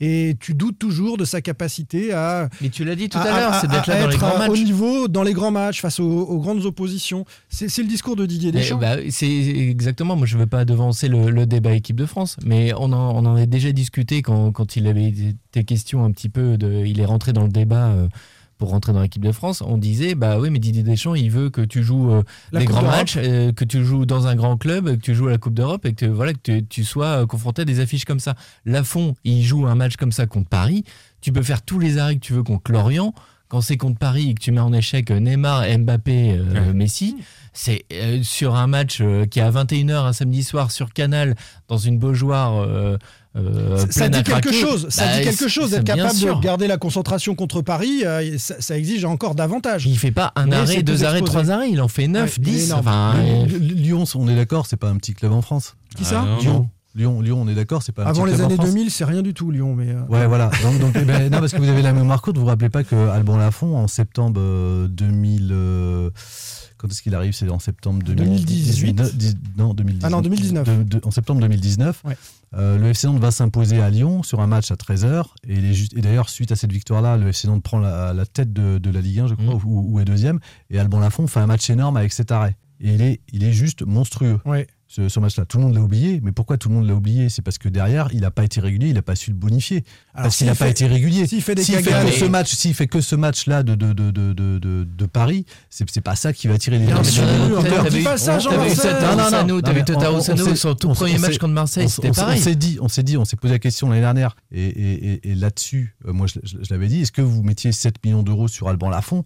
L'an passé, non, parce qu'il a fait qu'une bonne demi-partie de saison et qu'il restait. Euh, et encore parce qu'il avait beaucoup d'occasions, donc forcément il était très sollicité. Oui, il faisait des parades. Là, il a très peu d'arrêts à faire depuis le début de saison. Il le fait bien. Enfin, tout ce qu'il fait, il le transforme, il le bonifie. Mais ce Donc, que je c'est dis simplement, c'est que gardien. c'est un déclic dans le plus- regard des autres. Son image Oui, va changer au niveau mais français. ton Non, c'est à projecteur, ton l'international. projecteur Non, sur ce match-là va changer. Et Parce que ouais, je suis pas sûr partout. sur le mar- alors, il y a un marché sur, sur il y aura un marché de toute façon de- sur les gardiens français, ça c'est Non, mais c'est- clair. Déjà, le regard de la Ligue 1 sur, euh, sur, Sur lui, ça c'est clair, ça c'est clair. Mais bon, est-ce qu'il jouera en Ligue 1 ou plutôt international Ça, ça, on verra. Souvenez-vous, on va glisser sur l'équipe de que c'est un France. gardien qui est très bon, c'est le meilleur gardien dans les airs. Cette Ouais, saison ouais. en Ligue 1. Il est dans le domaine aérien souverain. Souvenez-vous de ce que disait euh, Thomas Doucet, notre confrère de, de l'équipe, l'excellent Thomas Doucet. Euh, après avoir pris des renseignements auprès des Bleus, on se posait la question déjà, il était bon, Lafont, c'était le 30 novembre. Euh, donc il y, a deux, il y a deux mois et demi. Est-ce qu'il est proche ou pas de l'équipe de France? Il est loin, nous disait Thomas. Prenons le dernier rassemblement des Bleus. C'était quoi la hiérarchie? La hiérarchie, c'était 1. Loris, 2. Areola, qui est numéro 2 aujourd'hui à West Ham, 3. Benoît Costil, le gardien de Bordeaux. On rappelle que Mike Maignan de l'AC Milan était euh, blessé et que logiquement euh, il pourrait intégrer ce- Mm. cette, cette rotation. Et il y avait ça fait pas- 4 devant lui déjà. Et même Mandanda, qui, qui manquait un petit peu de temps de jeu, ça fait déjà, ça fait déjà Cinq. 5. Par rapport aux jeunes gardiens émergents, le staff de l'équipe de France, et notamment Franck Raviot, l'entraîneur de, de l'équipe de France au niveau des gardiens, ils suivent davantage un garçon comme Ilan Mellier, qui est le gardien de, de Leeds. Donc déjà, ça fait 6 à peu près qui sont euh, devant Lafont. C'est factuel, on peut être d'accord, pas d'accord. Pour l'instant, Ça, c'est- les choses- est la hiérarchie. Et Lafont arrive après, avec par exemple un gardien comme Bernardoni. Il a pour lui d'être passé par le Giron équipe de France, effectivement en espoir, donc ils le connaissent à Clairefontaine, ils le suivent. Mais factuellement, pour l'instant, il est même pas à la porte. Il est, il est très loin pour l'instant d'être en équipe de France. Ça, ce sont les infos que tu as glanées auprès de l'équipe de France. Euh, c'est tel qu'on voit Alban Lafont euh, depuis les Bleus. Actuellement. Et pour l'instant, il a jamais reçu de pré-convocation en équipe de France. Voilà ce que nous disait factuellement euh, il y a deux mois et demi, c'est pas très longtemps, euh, Thomas Doucet. Alors ça a bougé. C'était une euh, réalité, hein. évidemment. C'était la réalité du moment, Ouais, et il était septième. juste, oui. Toi qui suis les Bleus, il était, euh, il Oui. était loin. Euh, maintenant, on se dit quoi? On se dit, euh, il n'a pas l'expérience de la Coupe d'Europe ou du très haut niveau, donc il reste derrière Loris, il reste derrière Maignan très certainement. Mais est-ce que ça peut pas commencer En à fait, se ce que- ce que- discuter que- avec Areola, qui est toujours remplaçant à West Ham, avec Costil qui est en souffrance à Bordeaux, avec Mélier qui est titulaire à Leeds, c'est vrai, en, en première ligue, mais Leeds, Nantes, bon, ça, ça se discute. En plus, c'est Et pas- Mandanda, euh, il Mandanda, il, est à la la cave, coupe, il joue hein. plus. Et Bernardoni, il est parti à Saint-Etienne, il est en échec. Il a peut-être gagné trois places. Ce qui a, ce qui a changé, c'est euh, la hiérarchie au sein des Bleus. Elle était fluctuante sur le poste de troisième gardien depuis août, puisque euh, Didier Deschamps a suc- successivement convoqué euh, Mandanda, Costil et Areola. Donc on voit bien que, enfin, puisque Maignan étant euh, Non, blessé à un oui, moment, mais mais, dans- numéro dans- 2 potentiel. Oui, mais dans le rassemblement en, en- en septembre, euh, en rassemblement de septembre, le premier rassemblement de septembre, euh, il convoque Mandanda en troisième gardien. En, En octobre. en octobre, euh, à la Ligue des Nations, c'est Costil qui est là, qui est, qui est- qui est rappelé. Et le dernier, il y a les deux, il y a Are- Areola et Costil. Ça veut dire que lui-même, c'est pas figé sur le poste de, de, de numéro 3. Ça dépend ce qu'il veut faire. Aujourd'hui, Mandanda, il joue plus. Ouais. Euh, il est en grosse difficulté à, à l'OM. En fait- Costil avec Bordeaux, c'est en fait, on sait que les deux premières places, elles sont Ça dépend ce que Didier Deschamps C'est- voudra faire du troisième gardien. C'est ça, c'est que Thomas, Qu'est-ce Thomas qu'il veut faire, il ce nous disait qu'il voulait un joueur plutôt d'expérience en fait comme euh, troisième gardien et plutôt faire plaisir à un. Non, un je suis pas sûr. Non, je suis pas sûr que tu prends un troisième gardien pour faire plaisir. Non, mais pas faire Non, plaisir, non, tu on vois, mais dans, dans- non, France. mais dans non, du vestiaire, son état d'esprit qui ce va que être déterminant, peut-être, Pas, Tu, peux préparer l'avenir là. Bah oui, moi je, suis- d'accord qu'il faut pas ça, mais pas, en, équipe de France. Aujourd'hui, la porte est ouverte et la liste de mars donnera une première indication. Elle vient très vite. Et en plus, surtout en, novembre, Alban Lafont était pas. Enfin, il y avait encore des doutes qui, escortaient euh, sa capacité en fait à, être régulier parce que pour lui, c'était vraiment une nouvelle saison. Il, il avait, enfin, moi, j'ai jamais, depuis son départ et son éclosion à Toulouse, il avait jamais fait ça. C'est ce qui lui manquait. Et il y a toujours eu des doutes au- au- autour de lui. Puis lui-même les a nourris par ses prestations. Depuis, euh, clairement, là, si on, si, on, si on revoit ses performances depuis un an, depuis l'arrivée d'Antoine Cambori, il est d'une régularité incroyable. Et en plus, et en plus pour Didier Deschamps, le, forcément, le troisième gardien, aujourd'hui, les, les, les cartes sont, sont, sont rebattues euh, de par la situation de, de- de chacun. Il n'a pas encore été préconvoqué, donc on peut imaginer que la prochaine étape, c'est une préconvocation euh, au mois Bah, de il peut mars. être dans la liste, euh, dans la liste élargie. Voilà. Et puis, il pourrait, il- on n'est pas à l'abri qu'il soit même, pour moi, dans, en troisième Peut-être euh. Mélier, alors peut-être en Non, concurrence non, avec Mélier, Mélier. bah, Mélier aujourd'hui, euh, je suis désolé. mais Titulaire à Oui, bah, titulaire à Leeds. euh, et alors, Leeds, ils ont combien euh, Ah, c'est la première ligue, Deschamps considère peut-être que c'est un plus haut niveau et a priori, Bah, pourquoi euh, on a, a on- priori dans l'esprit de l'équipe de France non, il y a non, deux non, mois, euh. Raviot. Oui, parce qu'il est plus jeune. En fait, voilà. parce qu'il est, en fait, il était sur une phase émergente euh, Mélier, mais sauf que, et puis il avait fait une bonne saison où, où il était très sollicité. Aujourd'hui, il fait pas la saison qu'il veut. Mmh, ça en peut, espoir, alors. il n'a pas donné toutes les garanties. Enfin, il faut se rappeler son, son but où il se trouve euh, aux Ouais. îles Féroé, euh, qui Ouais. quand même euh, coûte cher. Donc tu peux dire 3 ou 4 pour Donc, Lafont. Bah pour moi aujourd'hui, oui. et, même, je ne serais pas surpris qu'il soit dans la liste des trois en fonction de ce que veut faire, encore une fois, Didier Deschamps du poste de troisième gardien. Mais je ne serais pas surpris qu'il sera- qu'il- soit troisième, notamment dans la pers- Ce qui change aussi, c'est que là, on est à six mois de la Coupe du Monde en mars. Ouais, ouais. Et donc, il a juste, euh, pour préparer Didier Deschamps, il va, il va avoir le, le rassemblement de mars, celui de juin, celui de septembre. Mm. Il a trois rassemblements pour euh, construire euh, sa liste et, et- et la finir. Il soufflera peut-être euh, dans l'oreille, comme il le fait avec beaucoup de joueurs euh, d'Alban Lafont, d'aller dans un club européen pour faire de saison européen. Bah, c'est ce que souhaitait. Alban Lafont l'an passé, et c'est aussi pour ça qu'il change euh, d'entourage aujourd'hui et qu'il a consolidé dans l'entourage. C'est que l'année dernière, il a eu aucune offre de par, le, l'international. de par le prix euh, qui était euh, assez excessif, euh, et notamment si on le mettait en adéquation à ses performances. Aujourd'hui, euh, moi, j'aurais pas mis l'année dernière 7 millions d'euros sur, sur Mm. Alban Lafont. Aujourd'hui, il est, il, il est évalué à 10. Oui, oui, Franchement, il peut entre 10 et partir. 15, Oui, c'est on regarde sa Et si, saison. si Mélier est peut-être moins vu, alors je sais pas, Jean-Marcel va peut-être confirmer ou non, mais je pense que les résultats aussi de Leeds, ils sont pour quelque chose. Et si tu regardes plus Lafont, c'est aussi parce que les résultats de Nantes sont plutôt bons et optimistes en ce moment.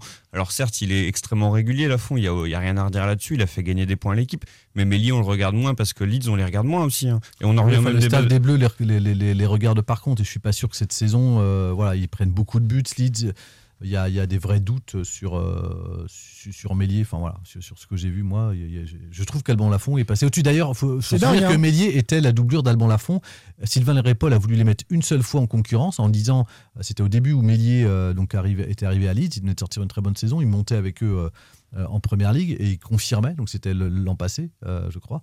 Et, euh, et, et, et Sylvain Ripoll avait voulu ouvrir euh, en tous les cas la concurrence et suite à ça, Alban Lafont faisait enchaîner trois clean sheets, je crois, avec les espoirs. Donc, euh, Il en a 6 cette euh, saison d'ailleurs euh, avec le FC. Nantes. Il a, déjà, il a déjà battu, enfin il, lui et la défense en tout cas du FC Nantes Ouais. et l'équipe du FC Nantes ont déjà fait plus de clean sheets que la saison passée. Ouais, enfin, la saison passée, comme référence, si tu veux. Bah ouais, mais ça prouve aussi que tu as trouvé une certaine stabilité Ouais. derrière et le gardien en fait partie. Et qu'il- il est monté d'un cran. Moi, je pense quand même que pour le rassemblement de mars, enfin, moi, j'attends la convocation de Nicolas Palois. Enfin, Oh, tu nous ça me emmerdes semble- avec Nicolas Palois, ça suffit. hein. Je voudrais finir, on, a tous salué, ces, on a tous salué ces arrêts euh, qui sont les choses les plus visibles, je trouve, sur son match de Paris. Mais ce qui a été énorme aussi, c'est la gestion de la profondeur. C'est la façon dont Oui. il a pu sortir dans les pieds de Di Maria, la façon dont il est sorti, je crois que c'est dans les pieds de Messi. Mbappé. Euh, Messi. Messi. Voilà, il y a- il y, a deux ballons où C'était il joue très important, haut, où lui a sûr. joué très haut et fallait chercher le jouer, ballon. Euh, c'est dans la aussi ça dénote qui confiance. Voilà, exactement. Neuer, il fallait faire ce, ce, ce, Exactement. ce- ce libéraux supplémentaire euh, Exactement. dans la profondeur de, de cette défense euh, nantaise. Sans contrôle, L'actu des Canaries a une touche de balle. Une ambiance de feu à la Beaujoire, une équipe qui semble enfin capable de battre un, un gros du championnat. Quelles peuvent être les conséquences d'une telle soirée?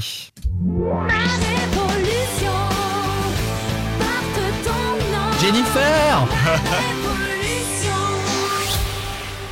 Ça me déprime que tu trouves Jennifer alors qu'il y a certains groupes incroyables. euh, Non, mais je trouve que, passent de- comme non, mais je ça. trouve que depuis qu'il est habillé comme euh, ceux qui fréquentent l'église Saint-Émilien à Saint-Félix, franchement, tu lui passes tous ces. Alors, non seulement il bouffe des dommage cierges le pas dimanche, c'est pour ça qu'on a des. Ah non, bah mais il y a, il y a le, il y a le Bien pull de David Philippe, le pull, le pull de David Philippot est déjà rentré dans la légende. Ah ouais. Mais alors, Ah, euh, le l'ensemble de Pab aujourd'hui. euh, mon petit chino belge. Je sais pas avant s'il le avait acheté à la boule. J'ai même pas des moca- j'ai même pas mis mes mocassins Bon, on n'a pas dit qu'on mettait de la qualité, ce sera Jennifer Enfin, pour ça prouve quand même euh, le- l'éclectisme de, de Pape parce que tout à l'heure il nous sort. euh, Enfin bon, euh, non, c'est le, même registre, hein, c'est de la variété. hein.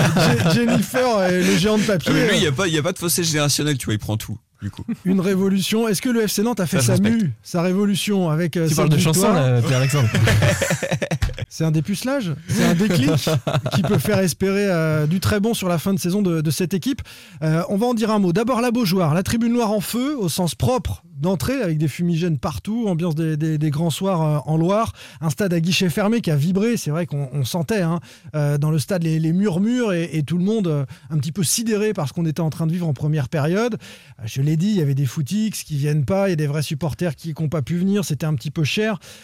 Mais, mais quelle ambiance incroyable On a, on a retrouvé la Beaujoire euh, des, temps anciens sur, sur cette ambiance-là en tout cas. Bah, on pouvait s'inquiéter avant ce match-là de, de retrouver un petit peu l'ambiance qu'il y a eu contre Marseille, qui était une très bonne ambiance, mais où finalement il y avait énormément de, de supporters marseillais un petit peu partout dans la tribune. Il faut Ouais. dire que le le scénario visiteur... du match n'a peut-être pas permis de voir Oui, tous oui, les Parisiens voilà, qui étaient là, un peu nantais, un peu parisiens. mais- Exactement, je suis tout à fait d'accord. Et en Le but plus, de Neymar, on les a entendus un petit peu quand même. Ah ouais, pas Ouais. tant que ça, je trouve. Moi j'ai pas Enfin, entendu, mais ouais. Parce que contre Marseille, il y avait aussi le parcage visiteur qui était complètement fermé. Donc, du Oui. coup, les supporters Voilà. marseillais étaient tous. Mais là, euh, le le visiteur n'était pas accessible à ceux qui venaient euh, Du de l'extérieur. 44, Voilà. Oui, mais t'as quand même beaucoup d'assauts de supporters, je pense. Il y avait des gens qui aimaient Paris, Et puis quand même évidemment. content non, mais pour Nantes, puis je t'as quand, même- t'as quand même le scénario qui fait que Nantes marque au bout de 4 minutes et dès le coup d'envoi, ils emmènent tout le monde en fait. C'est c'est là où c'est énorme. Je pense que le, le public ne demandait qu'à vibrer. C'est une grosse affiche, un gros match un samedi à 21h. Et les Nantais ont tout donné tout de suite. Donc en fait, t'es emballé. C'est un scénario parfait en fait. Moi, je crois que la différence avec Marseille, c'est que les supporters marseillais venaient voir l'OM. Ceux qui venaient voir, euh,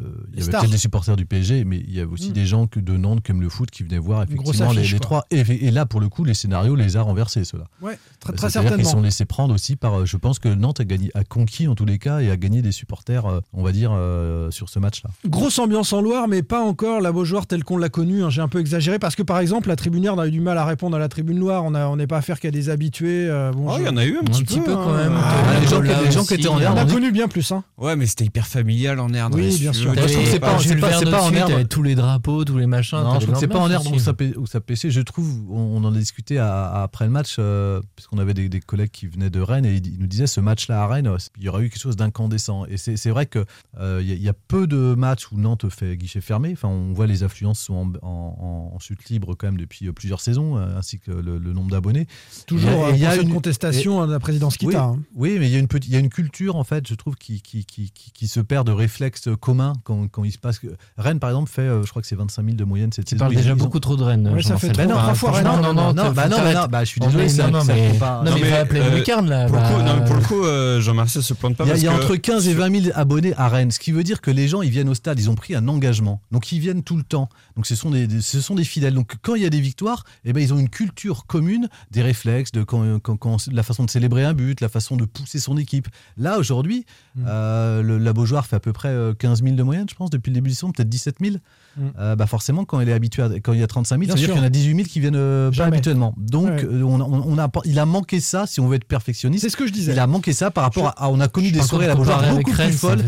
Il y a un gros problème dans la comparaison avec Rennes parce que Ouais, ça Rennes, Rennes a fait du public quand ils sont allés en Coupe d'Europe. et Mais oui, mais ils ont, oui, mais ils ont- bah, après, c'est euh, peut-être Rennes difficile. doit pas être un modèle là-dessus. Je suis pas d'accord avec toi. Mais Ah, c'est peut-être compliqué à voir pour vous. Mais mais quand tu chantes- Galette Saucisse Je t'aime, tu vas pas être non. euh, non plus faire n'importe quoi.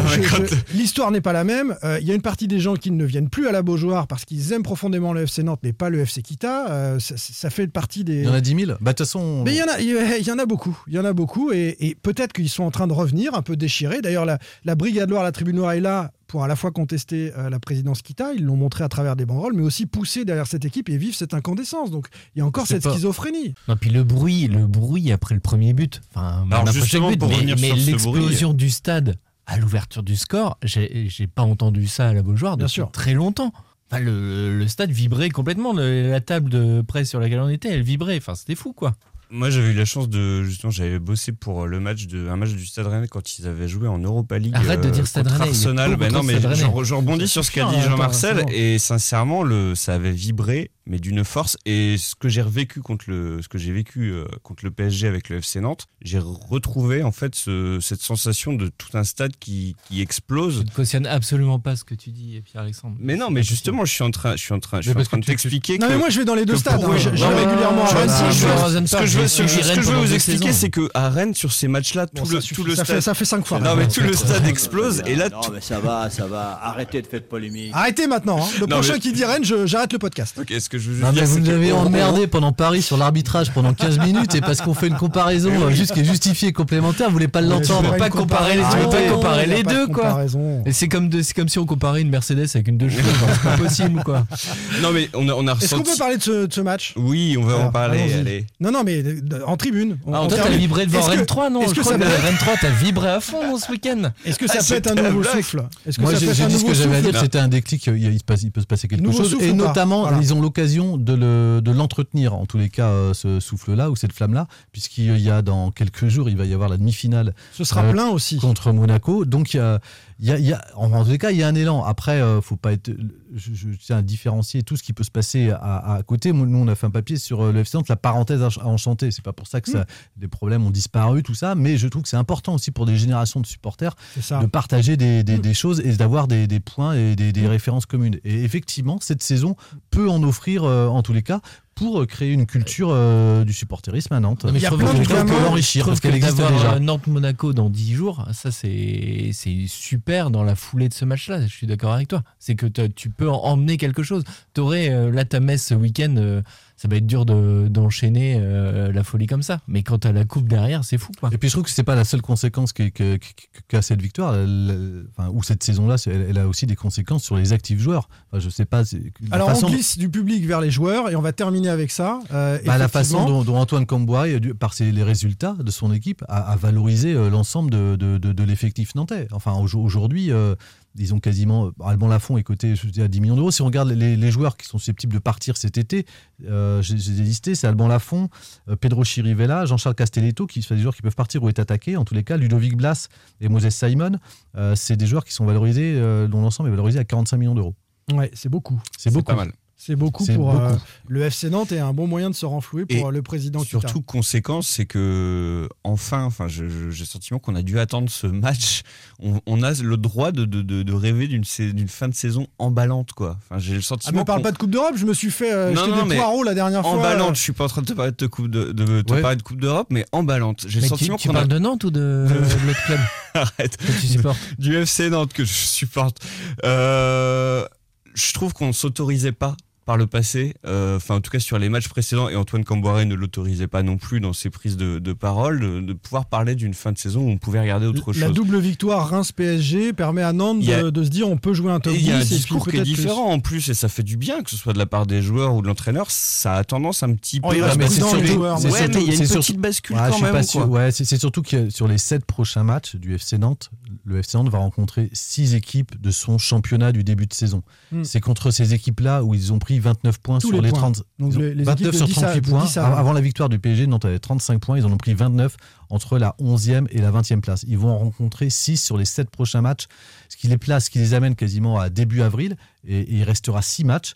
Et sur ces 6 matchs-là, comme le, le- Si t'es encore dans le game, eh ben, bah, en fait, tu auras des choses à jouer. Et c'est la première fois Mais depuis euh, l'année contre Cessao où il y avait eu un fameux Nantes-Bordeaux que Nantes perd qui, qui, qui- qui permettait d'entretenir l'espoir de jouer quelque chose. Mm. Mais là, ils peuvent arriver dans le Money Time avec des choses à jouer. C'est pas pour ça qu'ils seront au bout, mais c'est ce qu'on avait dit euh, déjà la semaine dernière. Mais il peut y avoir cette possibilité-là et rien que pour ça, c'est un peu emballant. il y aura peut-être une finale de Coupe de France aussi entre temps. Le 8 Et mai, surtout oui. ça. Ce qui est fou, Dingue. c'est que tu perds à Strasbourg il y a deux semaines, je termine juste là-dessus, et tu te dis, oh, on a loupé. Enfin, en tout cas, Antoine Camborel laisse entendre qu'on a loupé un match tournant, un match qui pouvait nous, Mm. nous, nous faire changer ce- ce- le reste de la saison.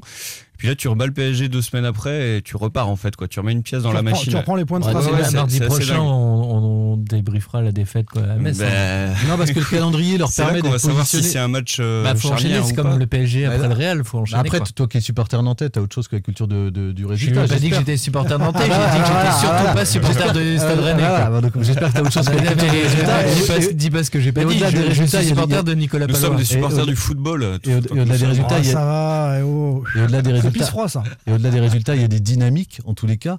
Et même s'il devait y avoir un accro à Metz, en tous les cas, ils ont un calendrier qui leur permet d'espérer euh, quelque chose en tous les cas sur les prochains matchs. Patrick nous dit sur Twitter, ce match peut être un déclic pour la fin de saison euh, et qu'ils prennent conscience qu'ils peuvent gagner contre de grosses écuries. Thierry, si on est capable de sortir un match d'anthologie face à des joueurs de classe, on doit finir le championnat sur une place européenne. Ça, c'est les optimistes. Pas d'enflammade, c'est aussi le discours hein, sur Twitter.